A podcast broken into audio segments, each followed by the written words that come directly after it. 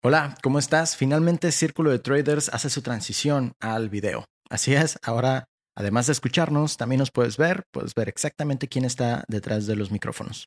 Y pues bueno, estamos iniciando una segunda temporada. Tenemos de invitado a Ari García, un trader venezolano español tiene las dos nacionalidades, que pues bueno, trae una gran historia, nos cuenta cómo supera sus barreras, eh, parte de su desarrollo, parte de su estrategia, cuáles son sus mejores tips, incluso da unos consejos muy valiosos por ahí, pero bueno, no me quiero extender mucho en esa parte, prefiero que él nos lo cuente en el video. Em, y pues bueno, quiero agradecerte también por apoyar este proyecto de Círculo de Traders y decirte que ya estamos de vuelta. Iniciamos con esta segunda temporada. Yo soy Adrián Villavicencio y estás en Círculo de Traders. Comenzamos.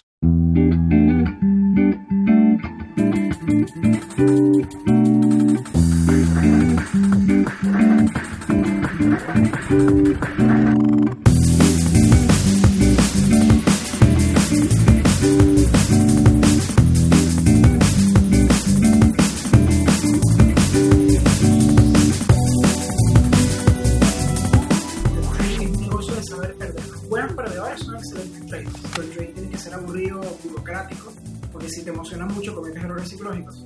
El 90% de las pérdidas con las que sufrimos es porque no calculamos bien el riesgo. Si realmente operásemos con dinero que estemos dispuestos a perder, el trading se nos hace súper más tranquilo. Y tú te das cuenta que esta gente no usa eso, esta gente tiene modelos estadísticos, por eso me interesa más para la cuantitativa, ya, ya hablaremos de eso. Como ya sabes, el día de hoy tenemos un invitado, eh, un trader venezolano español, ya nos platicaron un poquito más de eso. Eh, y él se caracteriza por dejar constancia de un arduo trabajo, ¿no? Para lograr sus metas y sobre todo, pues transmitirlo a través de sus redes. Creo que no es necesario hacer tan larga esta introducción, mejor empecemos de una vez. Ari Corsia, bienvenido al Círculo, ¿cómo te encuentras hoy? Muy bien, un placer estar aquí, gracias por la invitación para charlarlo lo que mejor podamos el día de hoy. No, no, no, al contrario, pues gracias. Estoy, de verdad estoy muy feliz de estar arrancando contigo esta segunda temporada. Te agradezco tu apertura y la respuesta rápida. Fue bastante fluido el cómo nos pusimos de acuerdo y pues bueno, ya hoy estamos por acá. sí, así es. Muy bien, Ari. Eh, hay muchas cosas que quiero platicar contigo. Eh, está lo de tu enfoque de trading, está tu forma de operar, ¿no? Las certificaciones, por supuesto, que son eh, muy importantes. Eh, pero bueno, quiero empezar con tu background, ¿no? Y de ahí ya profundizamos en otros detalles, ¿te parece? Claro que sí. A ver, eh, un poco, o sea, hablándote de mí, las personas que me siguen ya quizás conocen un poco, un poco mi historia, pero yo me, me dedico, en efecto, plenamente a los mercados. Yo tengo una consultora financiera, pero yo llevo quizás la parte con más fuerza, lo de wealth management y gestión de, de carteras y llevamos también un fondo, fondo propietario en nuestra firma. Y a ver, esto ha sido un proceso, una evolución de bastantes años, de muchísimos desaciertos, muchísimos altibajos, pero la verdad es que puedo decir que en el momento de hoy he aprendido muchísimo y por eso también yo he dedicado bastante tiempo a compartir un poco este proceso eh, por mi Instagram, solo que es la, es la cuenta que más he llevado, precisamente porque sé que mucha gente le interesa, es un área que está muy en auge y sobre todo porque quiero compartir lo que me hubiese gustado, que me hubiesen dicho hace años cuando cuando estaba aprendiendo. Y supongo que porque la misma movida en la que estás tú, también compartir información de calidad y, sobre todo revelar un poco lo, eh, lo que realmente puede aportarle a la gente. Correcto, correcto.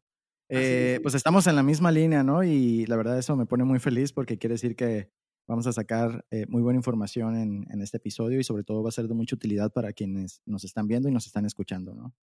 Sí, así es. Perfecto, Ari. Entonces, sí, dime. Sí, lo que, lo que me comentabas, un poco de, del background. Ah, exacto. Eh, cuéntame, por favor, ¿cómo es que te enteras que existe esta industria digital que, que pone al alcance de un clic millones de dólares? como, como, esa frase la, la, repiten mucho, eh, el trading es una de las maneras más, más difíciles de ganar dinero fácil. Correcto. Y yo lo entendí al revés, todo el mundo lo entiende al principio al revés. Eh, yo, yo empecé a conocer el, el, trading porque a mi papá le gustaba mucho el póker y yo empecé a jugar ah. póker y me di cuenta, investigando a muchos jugadores de póker buenos, que muchos eran también excelentes inversores, algunos otros trabajaban en hedge funds. Me dio muchísima curiosidad ver, bueno, a qué se dedicaban. y empecé hace ya casi unos ocho años, tenía 16 años en ese momento.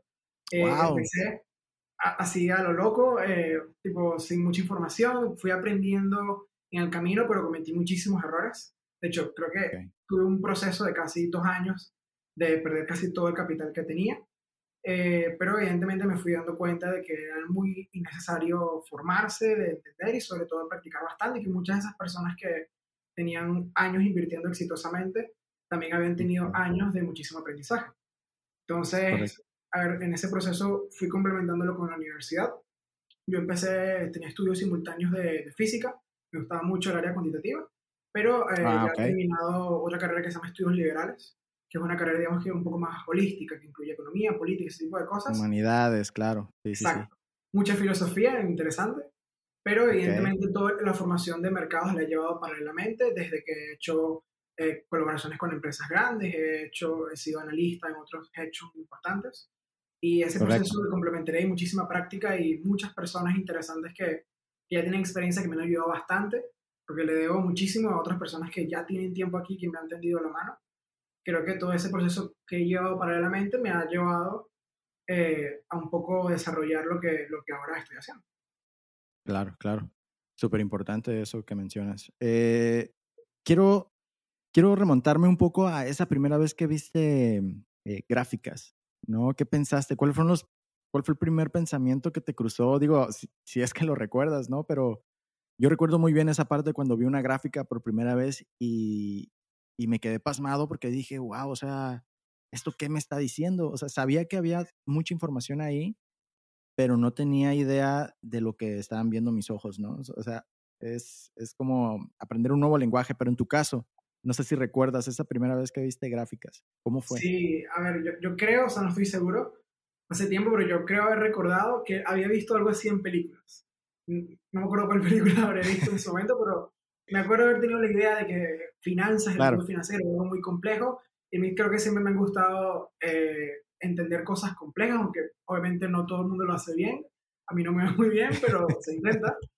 Y, en, ese, en ese proceso eh, creo que me llamó demasiado la atención haber visto lo complejo que era y lo muchísimo que no sabía. Entonces creo que esa retroalimentación constante de aprender algo, ver que funciona por un momento, no funciona y que existen otras cosas más para llegar a un mismo camino, eh, un mismo objetivo, perdón, creo que es interesantísimo. Entonces, el mercado, al que le gusta, lo atrapa en dos segundos. Al que no le gusta, también lo, lo bota muy rápido. Pero yo creo que fui una de esas personas al que me cautivó desde el día uno. Claro, y es un filtro muy importante, ¿no? El hecho de, bueno, está esta información, está esta posibilidad, ¿no? Porque estamos hablando de, de, una profesión que te puede dar grandes posibilidades, pero también te las puede quitar, ¿no? Este, si, digamos, no lo haces de la manera correcta. Eh, es que e, e, es muy, e, es una carrera completa, pues, ¿no? Y muchas personas no lo ven así, muchos lo ven como, como un hobby. Y entonces ahí es donde llegan eh, la mayoría de los problemas o la frustración, ¿no? De, de otros traders. Es, parte creo que es importante recalcarla.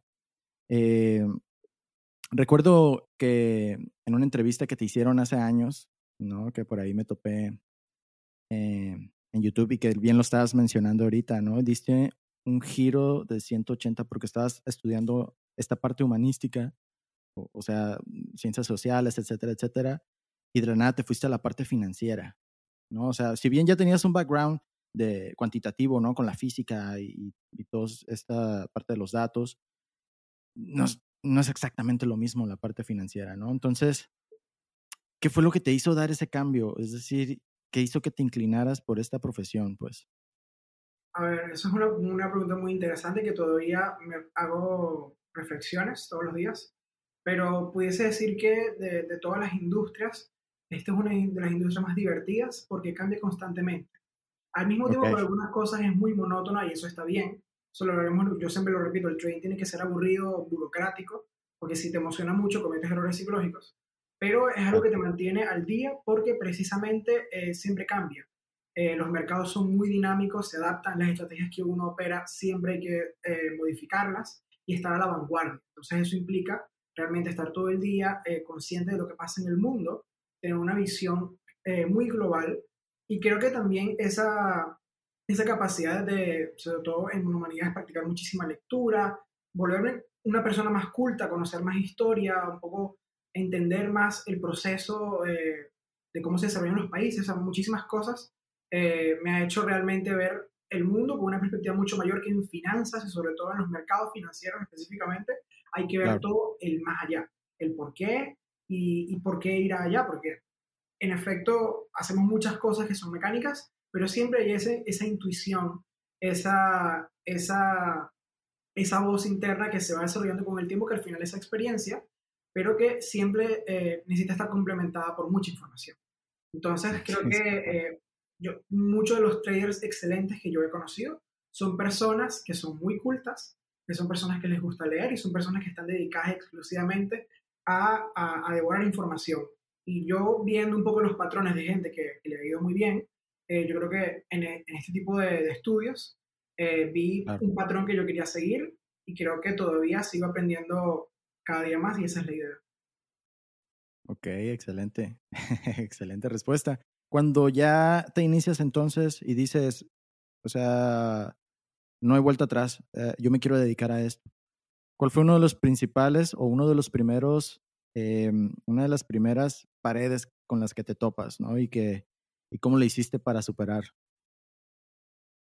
A ver, eh, una de las principales es que, y eso es un error que comete muchísima gente, muchísima gente cree que tiene, a ver, por alguna racha positiva que tiene en el mercado, cree que el mercado es dinero fácil o que uno atinó por alguna razón con una estrategia perfecta y uno cree que la vida va a ser así. Cuando te das cuenta que no, eh, muchos de esos sueños de dedicarse al trading y ya eh, no se cumplen porque nos damos cuenta que los mercados cambian mucho y que lo, lo que pensamos que funcionaba no funciona. Entonces yo en el momento que me empecé a dar cuenta que me quería dedicar a esto y que podía hacerlo, era ya un momento en el que podía decir que tenía una consistencia eh, que en términos monetarios me representaba, por ejemplo, parte de mis gastos. Eh, eso de empezar a vivir el trading de una vez creo que es imposible, a menos que tengas muchísimo capital o gestiones capital de personas. Pero en el caso de que estás empezando y no tienes mucho capital, es muy difícil con una cuenta pagar tus gastos diarios. Yo creo que lo ideal es empezar eh, con, la, con la mentalidad de aprender una habilidad y que esa habilidad luego te permita generar algo de rentabilidad y quizás después expandirlo para hacer un negocio en esto o para dedicarte profesionalmente.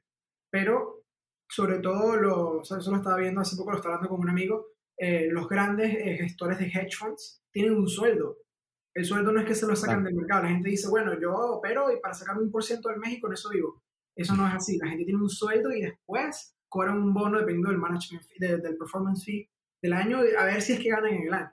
Entonces, eh, yo me tomé esto más en serio cuando le vi la oportunidad de negocio, sobre todo uno de mis mentores, que actualmente es uno de mis socios, eh, eh, empezamos a gestionar capital ya después que yo tenía cierta rentabilidad en mis cuentas y después que me, me, fui dando cuenta de que esto se puede llevar también como un negocio de gestión y es donde realmente yo podía apalancar mis habilidades, yo creo que allí fue que me lo empecé a tomar mucho más serio porque ya también tenía responsabilidades con inversionistas que confiaban sus ahorros en mi gestión.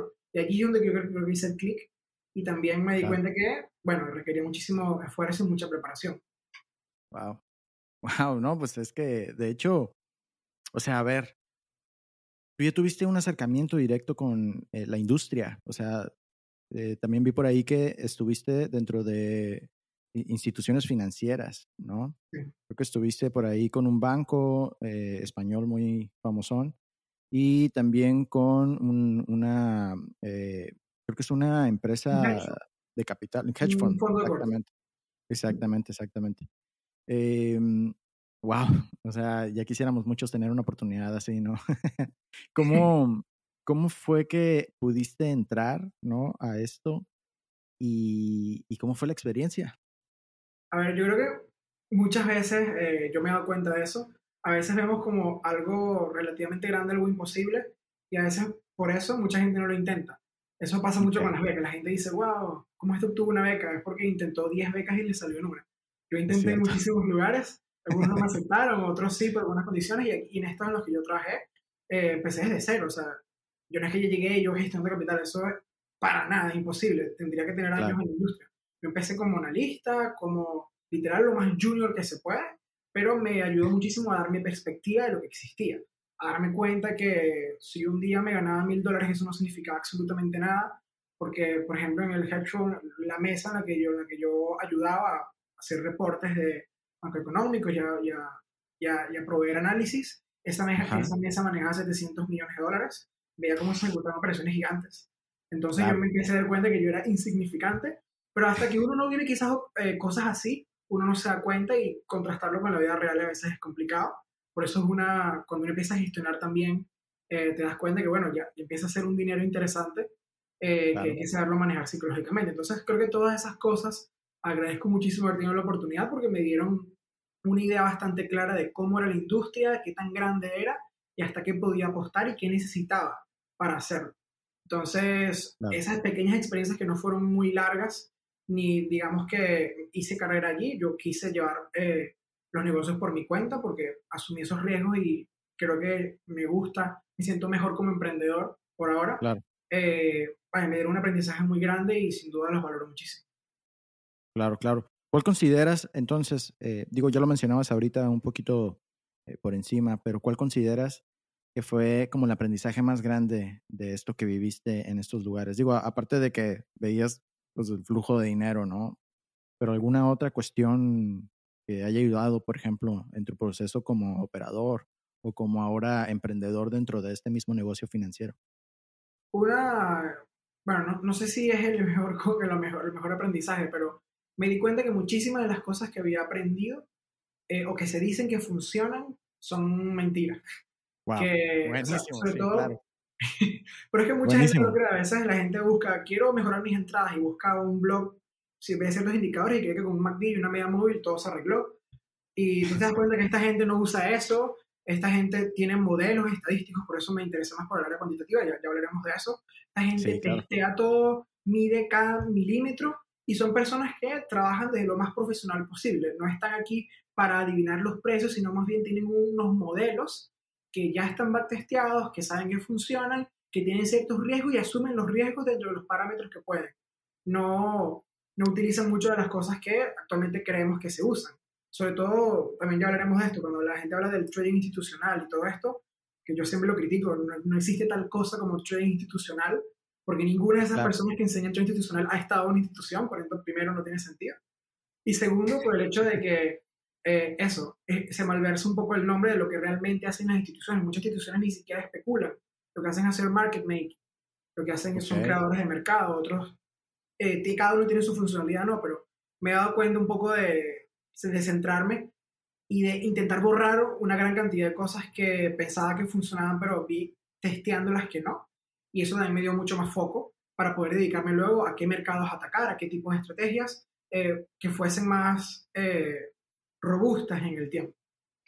Claro, claro. Y lo, wow, o sea, creo que esa información es oro porque es muy importante que la gente sepa que la, mayor, la mayoría de la información que se consume en Internet, ya lo mencionábamos ahorita, incluso antes de, de entrar al episodio de lleno, eh, pues es realmente información retail, como le llaman luego en esta industria, ¿no? Es información que, que solamente utilizan traders retail, que no son precisamente, digamos que constituyen un porcentaje muy, muy bajo de los mercados financieros, ¿no? Estamos, estamos hablando como de un 5% realmente de, toda la industria. O sea, el, retail trader, como yo, como quien está escuchando en este momento, quizá, ¿no? O sea, 5% o 3%. Ahora imagínate. Eh, o sea, es súper importante que lo hayas mencionado aquí, que bueno, la verdad, era precisamente eso a lo que me refería, ¿no? Como qué información obtuviste ahí que nos, que nos pudieras así como, ya sabes, compartir, este, para enterarnos ya, para abrir los ojos de una buena vez, ¿no? De, de lo que hay que hacer y sobre todo de la seriedad que hay que ponerle a, a este negocio. Creo que eso sí es súper importante para quienes estaban pensando que hacer trading era dinero fácil, pues bueno, aquí está la, la, dura realidad, ¿no? no, es.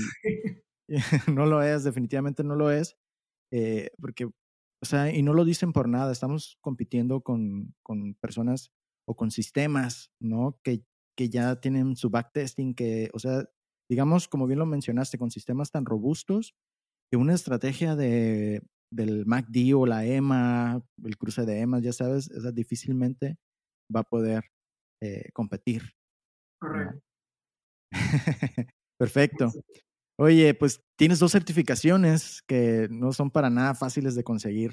Te las solicitaron. Ah, ah, ok, vas, vas, vas. Ah, o sea, digamos que tienes un camino ya eh, muy hacia la parte institucional, ¿no? O sea, digamos, eh, lo mínimo que necesita una persona para estar dentro de la industria, ya. Pues, este tipo de certificaciones. Si no tienes este tipo de certificaciones, difícilmente puedes, eh, y corrígeme si estoy equivocado, puedes gestionar eh, capital de terceros. Bueno, a ver. Digamos, de manera legal. Para, para dar un, un, punto aquí informativo, yo pensaba que sí, pero generalmente hay diferencias. para trabajar en una institución, generalmente cada institución, constante institución como una empresa eh, financiera, desde un banco hasta un fondo, hasta mil y un empresas, eh, tiene requisitos diferentes. Okay. Entonces, puede haber un quant que hace modelos y solo estudió matemática pura, no tiene una certificación y lo necesitan para armar un modelo. Y estás trabajando en JP Morgan. Eso puede pasar. Pero okay. Eh, lo interesante es que si uno se quiere dedicar al área de finanzas puramente, vas a necesitar certificaciones y en muchos casos te piden grado y maestría o doctorado, dependiendo del nivel, dependiendo del país, hay de todo. Pero eh, no diré que la certificación es lo único, siempre es un plus.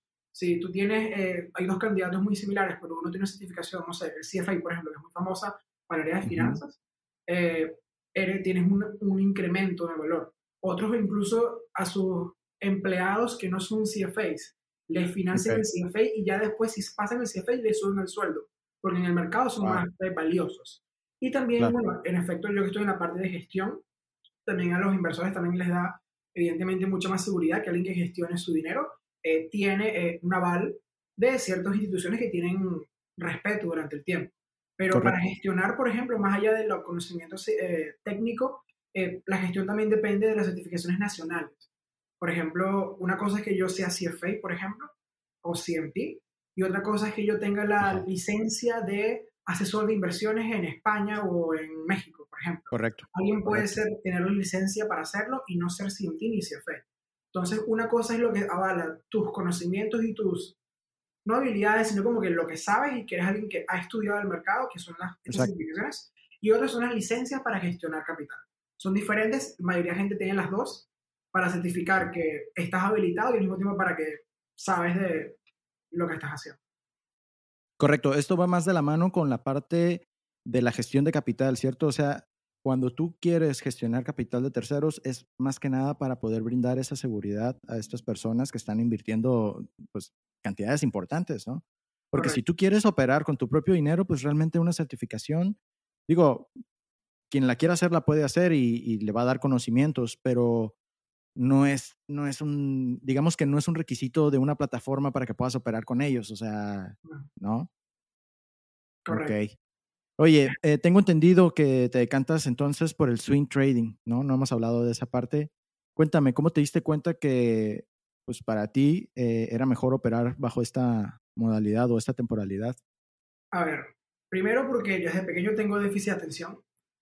Entonces, entonces, a ver, el scalping me parece genial, es divertidísimo. Eh, y tienes muchas pantallas, muchas cosas, pero me di cuenta que no es mi estilo porque también me estreso mucho. Entonces, eh, ojo, con esto no quiere decir que el scalping no funcione para nada. no, no, no. scalping y le va genial, pero tienen, sinceramente, abiertamente tienen habilidades que yo no tengo o habilidades que no he querido desarrollar que son válidas, pero son otros estilos. Yo creo que el trading uno se da cuenta o empieza a ver la luz desde el punto de vista de la consistencia cuando uno consigue las metodologías que se adaptan más a su forma de ser. Y yo realmente soy un poco trillado eso de que yo obtengo, hago trading para obtener libertad, porque al final cuando uno lo lleva seriamente uno tiene que seguir estudiando, seguir pendiente de la cuenta, uno, uno siempre va a estar dedicado a esto, pero yo creo que sí hay un grado de libertad que como day trader o scalper no tendría. Yo estoy más del área de gestionar posiciones. A mí me gusta eh, ver modelos que funcionen, eh, manejar datos que avalen que esas lógicas que estoy operando tienen sentido históricamente y quizás hacia futuro. Y luego eh, gestionar esas lógicas. Y si tengo time frames con los que puedo trabajar que me permiten desde gestionar la, la operación, como de un día a almorzar, reunirme con un cliente, ese tipo de cosas, si ese scalping nunca lo pudiese hacer, tendría que tener varios scalpers contratados aquí en la oficina para poder hacerlo. Entonces, ese, esa lógica también me permite eh, estar un poco más calmado, dormir tranquilo, que esa es otra cosa. Vamos a, eh, también vamos a estar en una industria que tiene muchas facilidades, pero vamos a sacrificar nuestro tiempo y nuestro estrés. Hay gente que lidia bien con eso, pero yo no lidio con eso bien. A mí me gusta dormir tranquilo y saber que estoy sobre posiciones que, que, se me es más fácil gestionar. Ese es el día que yo empecé a verlo así y que no quería inmediatez, no quiero ver retorno hoy, sino que quiero verlo a meses o a años, eh, se me hizo todo mucho más fácil y todo empezó a fluir. Oye, y Ari, ¿cuáles son las, los timeframes sobre los que trabajas normalmente? A ver, eh, yo hago dos tipos de, trading. El que más hago es, digamos, si se puede definir como tipo de trading, trading cuantitativo, eh, algorítmico, eh, y otro es trading discrecional, cuando veo una oportunidad a través de análisis técnico, generalmente potenciado también por lo que dicen los modelos. Nunca opero a ciegas. En ambos casos siempre busco horizontes de mantener la operación un par de días hasta meses. Ese es todo el, rango de tiempo. no te puedo decir un time frame específico, en que yo opero cuatro horas porque yo considero que eso es un... Cuatro horas es una convención social el precio se mueve y el precio no sabe que es cuatro horas. Nosotros le ponemos cuatro horas porque así creemos que podemos leerlo mejor. Pero yo hago, cuando hago trading discrecional, analizo todos los timeframes que puedo. Intento ver la historia a largo plazo, a mediano plazo, a corto plazo. Me, me, me, confirmo un bias alrededor de esa posición en la que estoy viendo y allí puedo ejecutar o no. Pero eh, eso es sobre todo con trading discrecional. Cuando es automatizado, yo ya establecí modelos que funcionan en, en ciertos timeframes específicos y ahí sí trabajo más a cuatro horas a un día. Sobre todo lo que tiene que ver con ETFs, opciones, todo lo que tiene que ver con, digamos, productos líquidos regulados, futuros también. Solo trabajar en timeframes de un día. Operaciones que duran mínimo un día hasta, repito, semanas. Ok, ok. ¿Y las eh, operaciones discrecionales que abres eh, tienen los mismos fundamentos o las mismas reglas que los que utilizas automatizados, o sea, los sistemas algorítmicos? No, no tantos. Eh, tienen unas lógicas similares, dependiendo un poco de las estrategias. Lo que pasa es que con las estrategias automatizadas, es un portfolio. Entonces yo tengo por ahora decenas de estrategias que operan en, activos diferentes, cuyas lógicas detrás son diferentes. Entonces a veces no es lo mismo buscar una oportunidad en acciones o en ETFs eh, de índices que tienen un sesgo alcista que, por ejemplo, buscar operaciones sesgo alcista en commodities, que tienen una dinámica diferente quizás. Entonces, con con trading algorítmico me voy más por el tema de indicadores. Eh, y indicadores y price action, desde relaciones de precio como que si este es el máximo de cinco días o el mínimo superior al mínimo anterior y al mismo tiempo más bajo que el alto, más bajo, tipo relaciones así, o hasta indicadores clásicos, o hasta indicadores más complejos, o construcción de indicadores sobre indicadores. Pero eso es ah. precio y volumen puro. Eh, eso diverge un poco del trading discrecional, en el que yo también hago análisis técnico para ver patrones. Eh, desde banderas, eh, cualquier otro tipo de patrones, que en efecto puedo cuantificar mucho menos, pero en mi experiencia personal me ha dado buenos resultados, siempre y cuando yo también tenga alguno que otro algoritmo, algún otro estudio que también me diga, que confirme también mi, mi visión chartista, discrecional. Okay. ok, correcto. Y en ambos, em, tipos de trading, tanto en el discrecional como en el, en el eh, algorítmico, por así decirlo, ¿te han dado resultados ambos sistemas? Sí, puedo, decir que sí. Eh, puedo decir que los resultados del trading algorítmico son más estables, pero menos atractivos, eh, quizás ah, por el manejo de riesgo. O sea, yo busco que mis, que mis estrategias sean lo más predecibles posibles, que eso es imposible. Decir, mira, me va a ganar un retorno de tanto con tanta volatilidad, eso es imposible pero me ayuda a medir más las cosas y por eso la mayoría de mi operativa, sobre todo en la parte de gestión, es con algoritmos, porque todo está medido. Con el claro, juego con, el, con una parte de la cartera de la que yo sé que puedo disponer y ser un poco más arriesgado. Que al final eso va a depender de cuánto tu peso le des a cada operación, pero como yo eh, soy yo, Ari, viendo el mercado, eh, sí considero que esa visión es menos científica que la de los algoritmos, pero puedo decir que ambas funcionan. Solo que la mayoría de, mis algoritmos, la mayoría de las operaciones de las, no sé, 300 operaciones en un X tiempo, el 80% son algorítmicas y el otro 20% es discrecional, sin duda alguna. Ok, ok. Eh, bueno, continuando un poco con esto, ¿me puedes platicar tu rutina diaria? Es decir, ¿cómo haces trading desde que te despiertas hasta que, o sea, vas a abrir una operación? O sea, ¿cómo es esa rutina de Ari eh, para cuando va a operar? Ok, yo diría que la, la, mejor manera de definir un, hábito que yo hago en mi rutina diaria es no operar. Eh, el 99% es observar, eh, meditar, leer información y el 1% es darle clic al, al, tema que estés observando. El mejor trading es así para mí. Sí, sí, sí, claro. Personal. Concuerdo. Eh, sin embargo, eh, cuando, o sea, yo tengo mi horario en, en la oficina, eh, yo siempre estoy revisando el pre-market, siempre ver cómo, cómo se ha movido, en la apertura de mercado, a ver si necesita abrir uno, o sea, mis algoritmos generalmente operan en la apertura para mantener operaciones luego, a veces rebalancear el portafolio en ese momento, entonces yo siempre estoy montado en la cuenta. Y en el transcurso del día, si me toca meter una posición por algo que estuve viendo desde hace unos días, lo hago en la apertura porque suele ser más líquido o quizás al mediodía. Y luego es monitoreo. Al final, repito, el, también con temas de, de, digamos, cuantitativamente hablando, el 90% del tiempo es investigación y desarrollo. Es buscar información desde que veo podcasts como el tuyo, de otra gente súper interesante que dice sus ideas de trading, hasta papers eh, de research universitarios hasta ideas en TradingView, busco de todo que pueda cuantificar. Utilizo muchas herramientas para trabajar datos y establecer modelos, pruebas de robustez.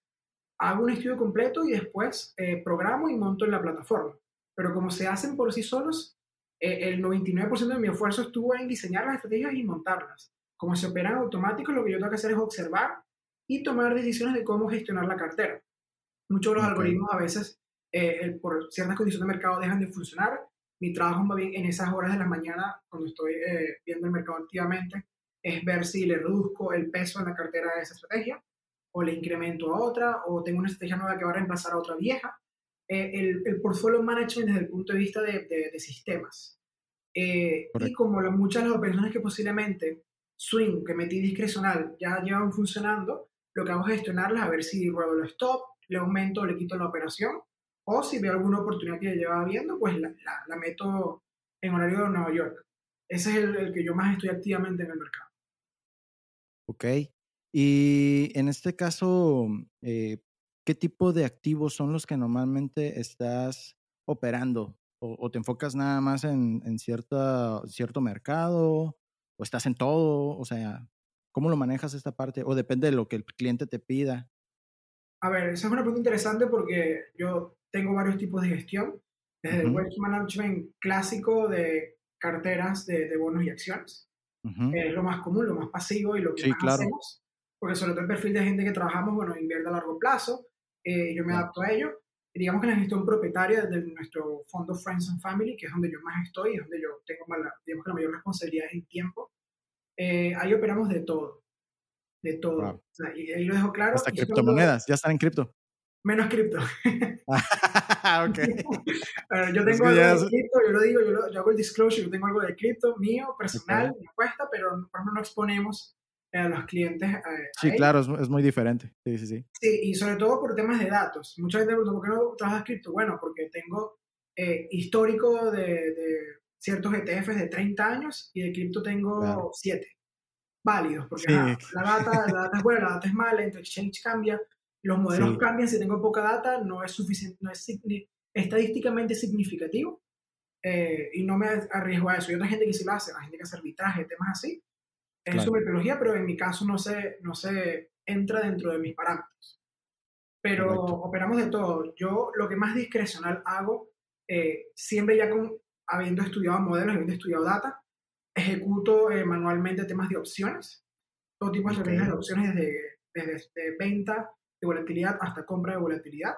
Eh, toda la parte, por ejemplo, de spreads de futuros, nosotros operamos muchos futuros de commodities, eh, diferenciales calendar spread, eh, digamos que arbitraje de un mismo contrato entre fechas diferentes, eso lo hago manual, todo también con su respectivo backtest porque tenemos data para todos, y toda la gestión también de, de FX, de, Forex, tanto automatizada como discrecional, y toda la parte de ETFs que incluye commodities, acciones individuales, índices de todos los tipos de sectores, acciones foráneas, eh, y bonos, todo es automatizado. Ok, ¿y cómo llegas a esta parte de la, de, la automatización? Es decir, creo que es eh, un camino natural, ¿no? Porque al final de cuentas, pues todo evoluciona y, y sí considero que la parte cuantitativa o la automatización de los sistemas de trading, pues es el, es el futuro y también es el presente porque ya se está utilizando, ¿no? Pero eh, quizá es la forma en la que la mayoría de las personas van a operar de aquí en adelante y, la parte discrecional va a dejar de, de estar tan, tan de lleno, ¿no? Eh, mi pregunta es, ¿cómo te formaste para poder meterte de lleno a la parte eh, cuantitativa? ¿No? Ah, ¿Sabes programar? ¿Cuál es el lenguaje que utilizas? Este, no sé si nos puedas comentar un poquito de eso. A ver, es una, es una respuesta eh, extensa. Por ejemplo, en uno de los eh, capítulos del libro del CMT, del último examen que, me, que hice, eh, sale algo interesante que se, se planea que el trading evolucione hasta ser más sistematizado. No necesariamente quiere decir que se ejecute manualmente o no. una cosa es que tú establezcas un modelo, tienes la data, pruebas la lógica, ves si funciona o no, le sacas las estadísticas que quieras, le haces las pruebas que quieras y le des clic manualmente. Así como que el, el, semi, el semi paso, el penúltimo. El último paso es que lo haga un, un, código por sí solo. Pero eh, creo que todo va a tender primero a medir, a sacar estadísticas, a, validar ideas y después si ejecutemos manual o no, bueno, ya, ya, debatimos en temas de eficiencia que es mejor o no. Entre más se ejecute manual, eh, perdón, algorítmico, es mejor porque es más limpio y no hay sentimientos eh, encontrados allí. Por medio, el, el, código ejecuta. Pero bueno, en, relación al aprendizaje, eh, yo empecé muchísimo eh, con mis experiencias eh, trabajando, viendo que muchas cosas ya eran automatizadas y otras todo en base cuantitativa, o sea, y eso es mucho código. yo no soy programador ni soy experto en, lenguajes de programación.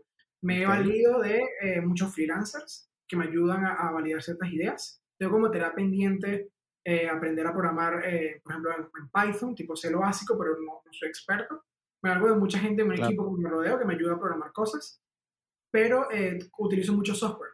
Hay muchísimo software que desde te permite gestionar data hasta generar las estrategias y, y literalmente tener el código y el código tú lo colocas en la plataforma con la que estés trabajando y eso debería operar. Entonces el gap entre la programación y entre ejecutar algoritmos eh, se ha reducido porque hay personas muy, muy inteligentes desde el punto de vista de negocio que han visto la oportunidad y han creado software que te permite escupir el código y colocarlo en la plataforma. Entonces, al final, más bien, cuando cuantitativamente hablando, lo que yo hago es ver datos, tomar eh, conclusiones, comparar, hacer pruebas y tomar decisiones para ver cuáles son los modelos más óptimos para, para operar. Pero entonces, a ver, desde el punto de vista de trading cuantitativo, muchísimo aprendí en libros de estadística básica, porque tienes que saber algo de estadística para ello. Eh, luego, muchísimos videos de YouTube, entrevistas de, de gente, traders eh, cuantitativos muy famosos muchos libros y después también obviamente mucho, mucha práctica, mucho darme golpes eh, conmigo mismo con los software y empezar ver qué funciona y qué no. Yo creo que yo soy, muy de lo, de lo, empírico, ver qué funciona y qué no, y a partir de eso tomar conclusiones. Ok, ok. ¿Libros que recomiendes para personas que quieran adentrarse también a esta parte cuantitativa? a ver, ¿Te viene a la mente alguno? El, uno que es de inspiración, no es, no es nada técnico, o sea, no habla de, de metodología, eh, es The Man eh, Who Solved the Market. El, hombre que, que, resolvió el mercado se llama el libro. Es de Gregory Zuckerman, que habla de la ah, historia de eh, Jim Simmons. Que ah, si lo conoces, es uno de los más famosos. Lo dicen como que es el trader, el mejor trader del mundo. No es trader, es gestor. Él no se puede operar nada.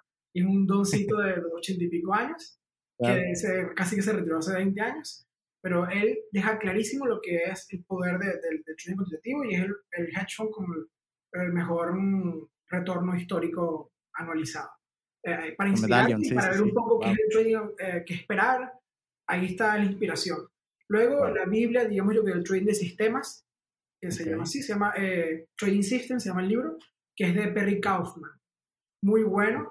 muchos de sus capítulos se estudian en muchas certificaciones del CMT, por ejemplo, porque es la Biblia desde cómo trabajar con datos hasta cómo validar técnicas de trading. Es la Biblia de cualquiera que quiera aprender trading sistemático, trading algorítmico, que empieza por el libro de, Perry Kaufman.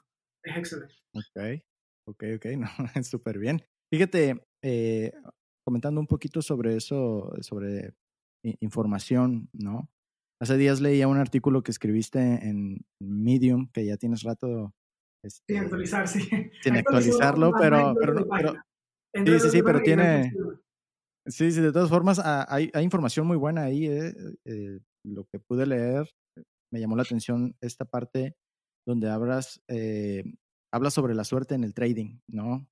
Y la verdad es que son muchas las variables que entran a la hora de, de operar en los mercados, ya sabes, desde el, tipo de activo que estás operando, la volatilidad, el día específico, el horario, tu humor incluso, ¿no? entre muchos otros. Mi punto es, Ari, eh, ¿cómo distinguimos la suerte de la ventaja estadística en el trading? Porque bien lo mencionas en tu texto, puedes tener dos o tres meses en positivo, a lo mejor seis, pero, pero ¿serás capaz de mantenerlo un año, dos, diez años? Ok, muy buena pregunta. Eh, me encanta porque aquí hay tema, tela para cortar un sí. eh, claro, claro. Sobre todo eso, porque mucha gente hace el salto equivocado por pensar que está trayendo excelente y tuvo una racha.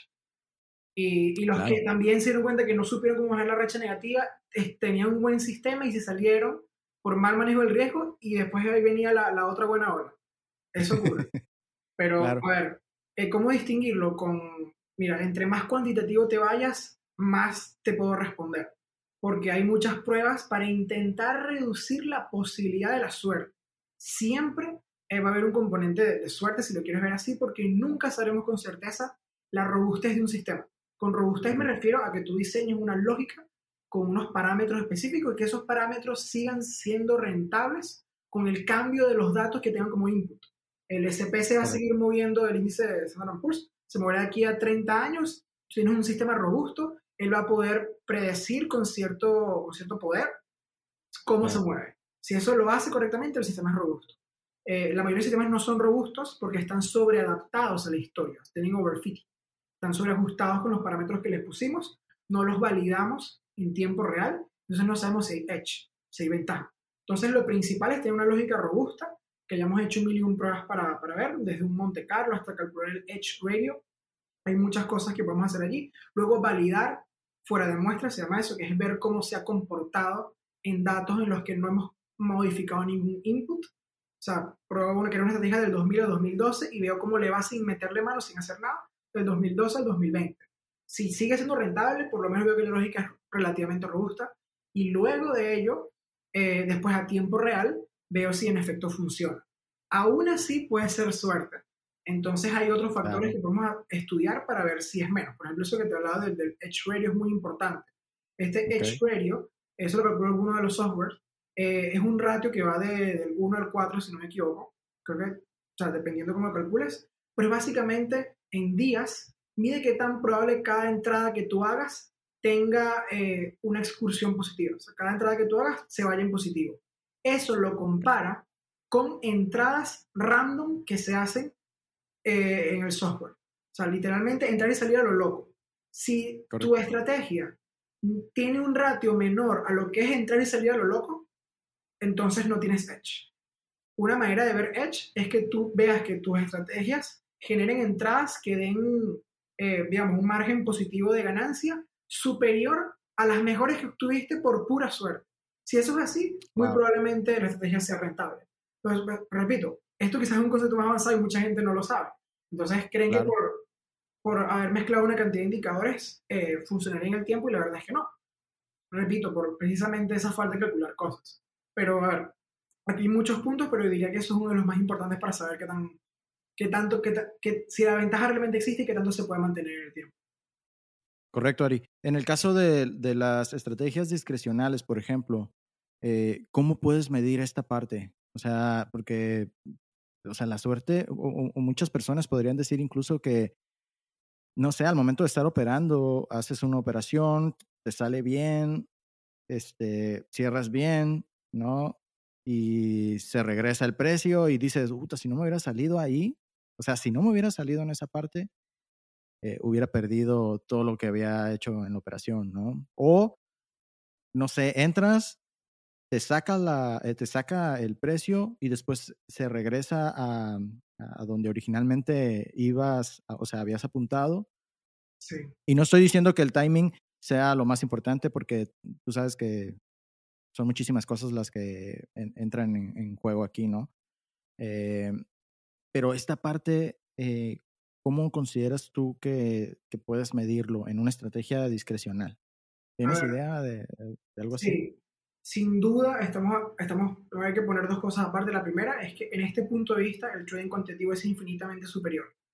Porque tenemos datos, tenemos capacidad de automatizar, tenemos muchas cosas.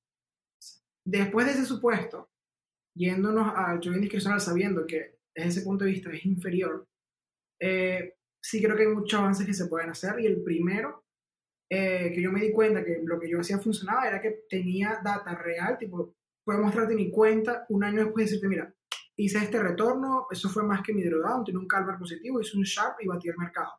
Con eso, eh, si tienes una muestra significativa, yo te puedo decir que es posible. Y aún así quizás fue suerte, o sea, quizás el otro año siguiente que te hubiese mostrado, no hubiese sido tan bueno. Pero eh, acumulando trades en tiempo real, eh, puedo decirte por ese cumulativo de operaciones que hay edge. ¿okay? Pero eso fue después de haber visto eh, muchísimo, muchísimo tiempo en el mercado y haber visto que funciona y que no. Entonces, a ver, estoy empezando de cero. ¿Cómo sé que funciona esto? Bueno, hacer muchísimo backtest, considerando que tiene un inmenso sesgo, porque cuando hacemos histórico, cuando vemos el, el, el, el precio histórico ya sabiendo más o menos cómo se mueve, y yo dándole clic allí, siempre va a haber un sesgo mucho mayor que el que lo haga una computadora, que lo haga un algoritmo. Porque ya tú, evidentemente, ahí puedes poner el stop un poco más pequeño, o sea que es más fácil romper las reglas si tú haces el backtest manual. Pero considerando que okay. un backtest con muy poco sesgo, eh, como si tú estuvieses eh, acumulando horas de vuelo, le digo yo, estás en ahí dándole clic, eh, seis años en el eurodólar a ver si eso funcionó o no, yo diría que eso es un punto de partida interesante. Eh, una manera es identificar un plan de trading que tenga sentido. X opero con este y este patrón, si no se da, no voy, con esta cantidad de riesgo, con este stop loss, con esta gestión de la posición.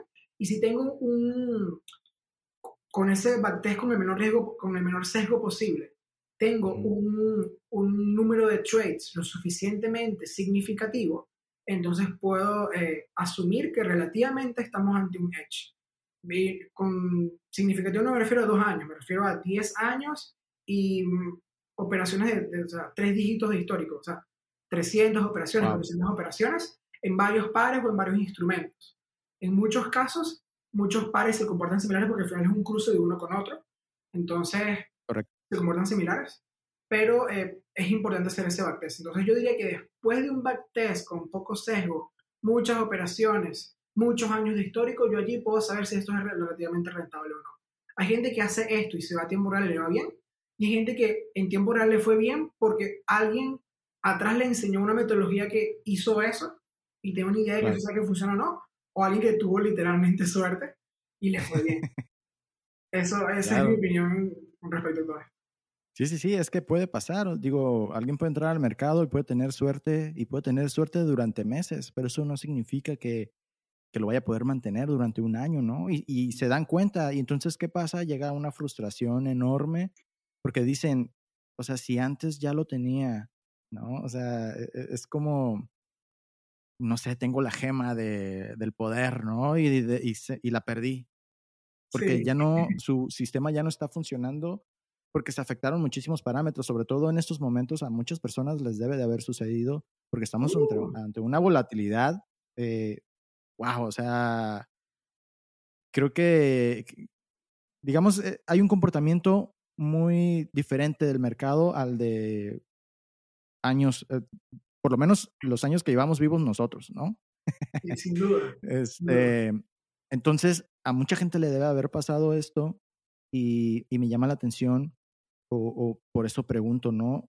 Una forma de, de poder contrarrestar esta parte de hacer retroceder, o sea, tomar un paso atrás y decir, en primera, aceptar, ok, el sistema que estaba utilizando ya no está funcionando, ¿qué debo de hacer ahora? ¿No? En tu caso, ¿tú qué harías si tu sistema deja de funcionar y es momento como de, ¿sabes qué? No, voy a, darme un tiempo, necesito tomar un paso atrás, ¿qué hago? ¿Qué harías tú? Ahí voy. Eh, es un consejo que yo digo muchas veces, mucha gente está en contra de lo que yo digo, que eso es más difícil y tal, pero es mi opinión. Hay que operar varios sistemas diferentes en mercados diferentes. Porque sí conozco gente muy rentable y mira, yo hago el clásico, el scalping de futuros en el Standard Poor's y el, y el Nasdaq y en el US 30. Genial. Pero se, solo tienes tres activos que son ultra correlacionados los tres, son tres índices de acciones. El COVID los tres cayeron todos, eh, son igualitos. Entonces haces scalping ahí nada más y por alguna razón Trump dijo algo en su momento, ahora lo dice Biden, eh, Putin, lo que sea, y se te, se te quebró la operativa. Entonces, por esa razón también hago swing trading, porque sería imposible hacer, eh, trabajar 10 estrategias manualmente si todas son de scalping. Si son de swing trading, una que otra, empezar a dar señales una vez a la semana, eh, así. Entonces yo sí puedo acumular posiciones, porque vencen en, en, tiempo, tipo, están en el mercado tiempo suficiente para yo poder tomar decisiones de varias estrategias que hacen cosas diferentes entre ellas. La correlación, desde el punto de vista de, no sé, calcular la correlación de Pearson, eh, eh, es, es, baja, tiene que ser menor a 0,3, menor a 0,2, o sea, que no, que no tenga muy, muy poco que ver una estrategia en un mercado con otra. Eso hace que si cuatro te fallan, las otras seis se mantienen no funcionan y eso promedia tu, tu gestión a largo plazo y eso hace que los resultados tuyos tengan expectativas positivas y tengan la menor desviación estándar en la cuenta. Entonces, eh, ¿cómo lidio con eso? Bueno, voy a suponer que tienes varias estrategias y que si las que no están funcionando, así es simple, no te cases con una estrategia, la eliminas. Y ves si le cambias algunos parámetros que se pueden mejorar. Y si no, afuera hay otras 20 estrategias que pueden seguir funcionando en otros mercados. Y dejo las que siguen funcionando. Con el supuesto de que tengo una sola estrategia y que eso es lo que yo he tenido y así empecé y me empezó a ir mal, yo frenaría el trading, dejaría de operar, porque además está la estrategia técnica y la estrategia psicológica. Yo dejaría de operar, me relajaría, me iría a tomar un helado, me, me doy un break del trading y regreso con, con una mentalidad mucho más abierta, mucho más calmada y empiezo a operar con eh, position sizes más bajos para retomar la confianza. Eso es lo que yo haría. Pero sin duda yo me encuentro con esta situación muchísimo con, con, los alumnos que tengo en el grupo y eso pasa muy seguido y mi recomendación es esa, o sea, eso te va a pasar cada vez menos si estás diversificado en varios mercados y en varias, varias lógicas de trading. Correcto. Y el momento de, obviamente cuando vas a hacer estas modificaciones en, tu estrategia, como bien lo decías ahorita, con un position sizing más bajo, este, lo cual te puede dar como una posibilidad de mover tu stop ¿no? Para adaptarlo a los mismos movimientos del mercado. Tienes que volver a hacer un backtesting, ¿cierto? O sea, no puedes llegar y empezar a aplicar solamente eh, el position sizing como nada, porque digamos, este, una vez que afectas, oh, si tienes una estrategia, un sistema, hiciste un backtesting, tienes tu estadística y vas a modificar algo, tienes que volver a aplicar, ¿cierto? Claro. ¿O tú consideras que ya no es necesario para el position sizing nada más y solamente vas a mover esto? Va a sonar fuerte, el 99% de la gente falla en el trading, el 1% es el exitoso. Es muy probable que estemos en el 99%. Entonces, ¿qué decisión buena voy a poder tomar si estoy dentro del 99% de la mayoría de la gente? Que yo diga, ay, entonces si le muevo el stop de 20 a 30. Eso tienes que probarlo. Entonces la mayoría de la gente, ¿por qué sigue el 99% de la gente que no, hace, que no le va bien el trading? Porque no prueba las cosas. Eh, en muchísimos casos, muchísimos, y eso que yo he visto muchas cosas repetirse, otras las he estudiado porque la historia no se repite, pero rima. las cosas se parecen. Es buena. Eh, lo que pasa muchísimo es que eh, a veces eh, muchas de las cosas lógicas que consideramos que, que, son obvias no lo son. O sea, yo te puedo decir, bueno, un par que es más volátil, debo poner el stop 50% más que en los otros pares porque es más volátil y me saca más rápido. Y yo puedo testearlo y el backtesting me puede decir, no, es mejor que lo pongas más pequeño para que te saque más rápido porque estás equivocado más rápido. Eh, eso no lo sé hasta que la data me lo diga. Entonces, muchas de las, muchos de los assumptions que hacemos son falsos. O los probamos en muy poco tiempo, en un año nada más, y creemos que son verdades y al final son falsos positivos. Porque los otros ocho años atrás eran, era una estrategia que no funcionaba. Entonces, todo probarlo. Si ahí vamos a agarrar una estrategia y vemos que dejó de funcionar y la modificamos, hay que probar esa modificación. Y si no funciona, hay que modificarla otra vez. Y si lo hicimos demasiadas veces y nunca dio rentable, pues busquemos otra estrategia. Perfecto, buenísimo. Oye, y ya para terminar, la parte de, del backtesting que eh, yo lo considero súper, súper importante y la gente no se da el tiempo porque dicen que no, es mejor hacer forward testing y ver si funciona en tiempo real. Pero a ver, tienes el tiempo como para saber si esa estrategia te va a funcionar en dos, diez años, como dices, hacia adelante y hasta después de diez años vas a empezar a operar, pues, ah, digo, a mí se me hace un poco difícil, pero bueno, cada quien como mencionas, pero en lo personal y para las personas que consideran el backtesting dentro de su operativa, ¿dónde puede hacer backtesting alguien? Eh, ¿Dónde encuentra la data? No sé si tú eh, tienes por ahí ¿no? el dato que nos pudieras compartir o cómo lo puede hacer. ¿Hay algún programa, digamos, para hacerlo de manera discrecional? Porque igual no muchos están metidos en la parte cuantitativa, ¿no? Pero, pero si quieren hacer como este ejercicio de backtesting, donde tratarán de hacerlo con el menor sesgo posible, ¿no? O, o súper disciplinados en que si esta es mi entrada, solamente cuando se cumpla lo voy a hacer, etcétera, etcétera, ¿no? ¿Cómo, puede, cómo podemos hacer backtesting eh, con data histórica? A ver, eh, lo que dijiste al principio, que tengo una frase aquí. Cuando la gente pregunta, ¿quieres ser eh, pobre y feliz o rico y triste? La respuesta es rico y feliz, las dos. Exacto. Eh, con el tema del, del, backtesting y el forward testing, las dos, o sea, hay que hacer las dos. una sola eh, está mal. Hay que hacer backtest y hay que después en forward testing validar los supuestos de los tests. Entonces, eso es importantísimo. A ver, ¿qué softwares eh, uno se puede encontrar para poder hacerlo a nivel retail? O sea, que no cueste mucho y que tenga una data eh, relativamente fiable. Eh, bueno, uno de los mejores para mí, que yo utilizo en mi día a día para graficar, para hacer análisis técnico, es TradingView. TradingView, el, el, básico, creo que no puedes ir mucho atrás, pero cuando pagas el, el, creo que es el Pro Plus o el, o el último, o sea, yo tengo el, avanzado que tiene todos los indicadores, ese también te da datos hacia atrás. Entonces tú puedes hacer simulación ah, de tal fecha y darle clic hacia adelante y empezar a ver data histórica y tú empezar a tomar trades allí. Eh, eso es bien interesante desde el punto de vista discrecional. Eh, para, porque también como es la plataforma de trading que yo utilizo, desde el punto de vista de, ojo, me siento cómodo viendo operaciones allí y volverlas a ver en la vida real, entre comillas. Okay. Entonces, de TradingView yo lo recomiendo. Hay otros que creo que se llama Forex Tester. También puedes ah, regresar también más atrás que si en MetaTrader pero yo utilizo TradingView porque es el que estoy acostumbrado y sobre todo mis indicadores, eh, parámetros, se me hace más sencillo. Entonces, si voy a operar allí y si puedo hacer backtesting ahí también, pues buenísimo. Y llevar obviamente un control en, Excel, por ejemplo, que es muy sencillo, del histórico de trades y después empezar a calcular estadísticas a partir de, de esos resultados.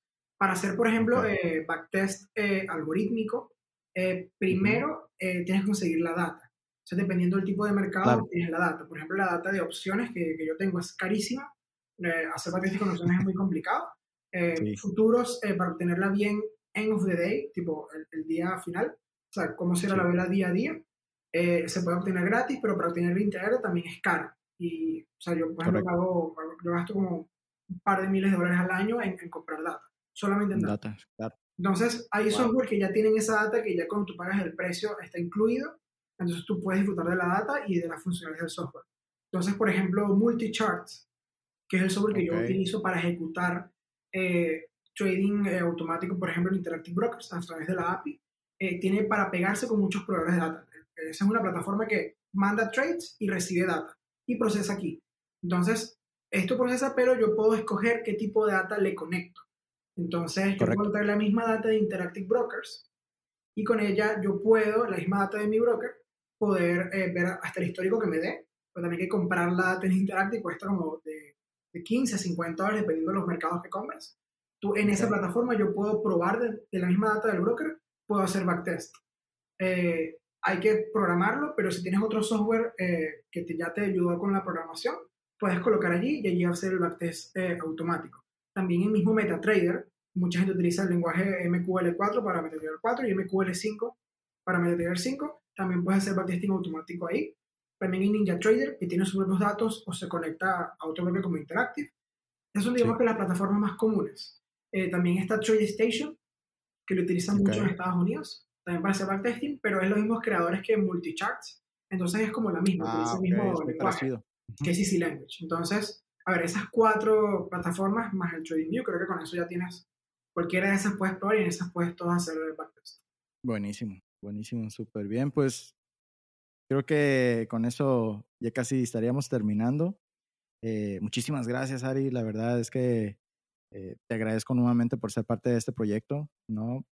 Digo, pudimos haber seguido de largo con más preguntas, pero sí, este es se nos haría un programa muy largo, este, pero dejamos pendiente la invitación eh, para que igual regreses y podamos seguir platicando aquí de, de, algún otro tema.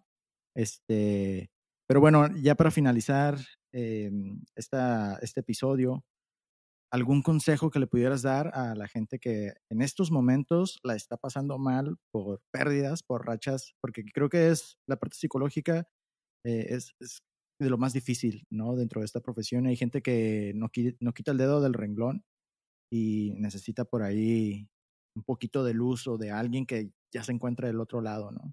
Entonces, ¿qué consejo le podrías dar a alguien que en este momento está pasando por una racha y que piensa que a lo mejor el trading no es para él? Ok, pues es difícil resumirlo en un consejo, o sea, te puedo resumir varios, pero el que más se me viene a la mente, así si yo estuviese en esa situación, que yo creo, estas situaciones difíciles, yo he perdido dinero mío y de familiares, eh, o sea, que soy mucha, mucha responsabilidad. Hace años ya, ya hemos pasado de vuelta, pero es una situación muy complicada. Eh, historias de alumnos súper fuertes eh, por pérdidas que no pueden asumir. Y ahí consigo dos cosas. La primera, eh, el mundo no se va a acabar. O sea, el trading es algo, vamos a dedicarle trabajo, lo que sea, pero primero está nuestra integridad como seres humanos y como personas. Y la vida tiene cosas muy bonitas para vivir, experiencias geniales, como para perder tiempo en algo que no podemos arreglar no podemos mover el mercado, el mercado se mueve y nosotros somos unos pequeños súbditos que intentamos sacarle algo de rentabilidad lo más humilde posible. Pero el mercado va a estar allí y nunca vamos a poder tener la razón sobre él. Entonces no hay que sobrepensar la situación tanto, hay que vivir. El trading es una parte de nuestra vida. Tenemos la parte de formarnos en nuestros estudios si es que los tenemos, tenemos nuestra familia, tenemos quizás otro trabajo, tenemos muchas otras cosas y tenemos que vivir la vida. Entonces, vamos a ver que el trading nos absorba y sobre todo que las pérdidas del trading nos absorban. Eh, hay que ser buen ganador y aprender a perder, porque el trading es un negocio de saber perder. Los buenos perdedores son excelentes traders. No son los buenos que lo que saben eh, ver cómo predecir el mercado. No, los buenos traders son aquellos que saben perder bien con dignidad. Como, como dice mi país, como hombre. Yo pierdo como hombre, acepto mi pérdida, sé mi estrategia y voy a la siguiente y sin miedo. Esos son los buenos traders. Correcto.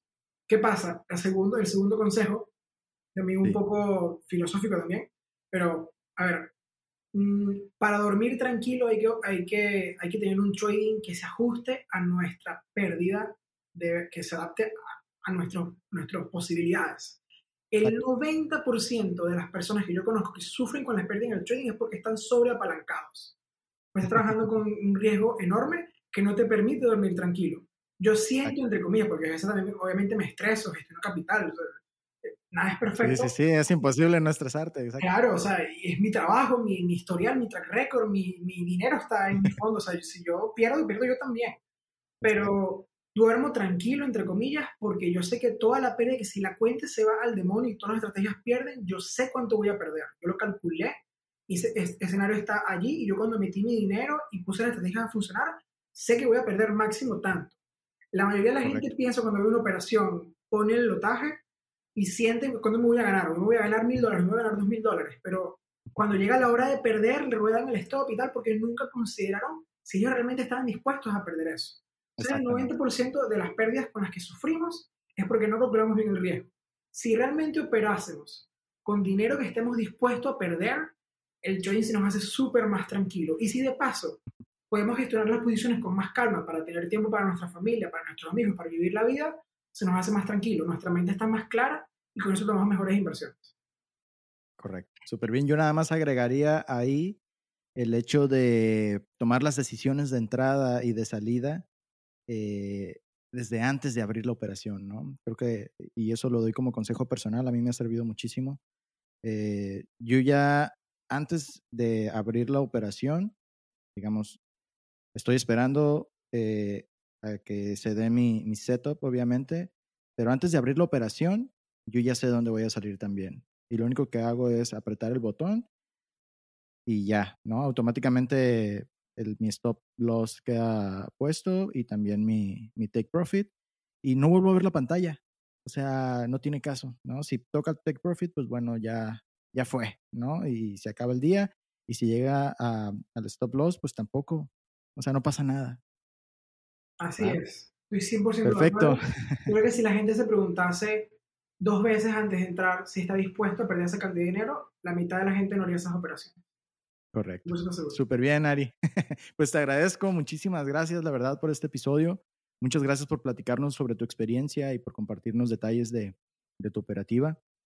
Este, estamos pendientes para en algún otro momento tenerte, si no en un live, podemos hacer este, a través de, de Instagram y, y, ya pues eh, podemos ahí a lo mejor interactuar con, con las mismas personas, con otros traders en, en los perfiles.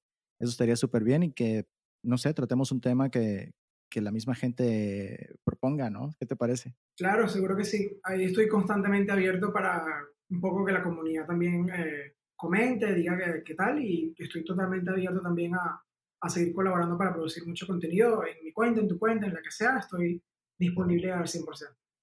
Excelente, Ari. Este, ¿Algo más que quieras agregar? Paciencia, mucha disciplina. No estamos aquí para hacernos ricos de noche a mañana, estamos para hacernos ricos en mucho tiempo.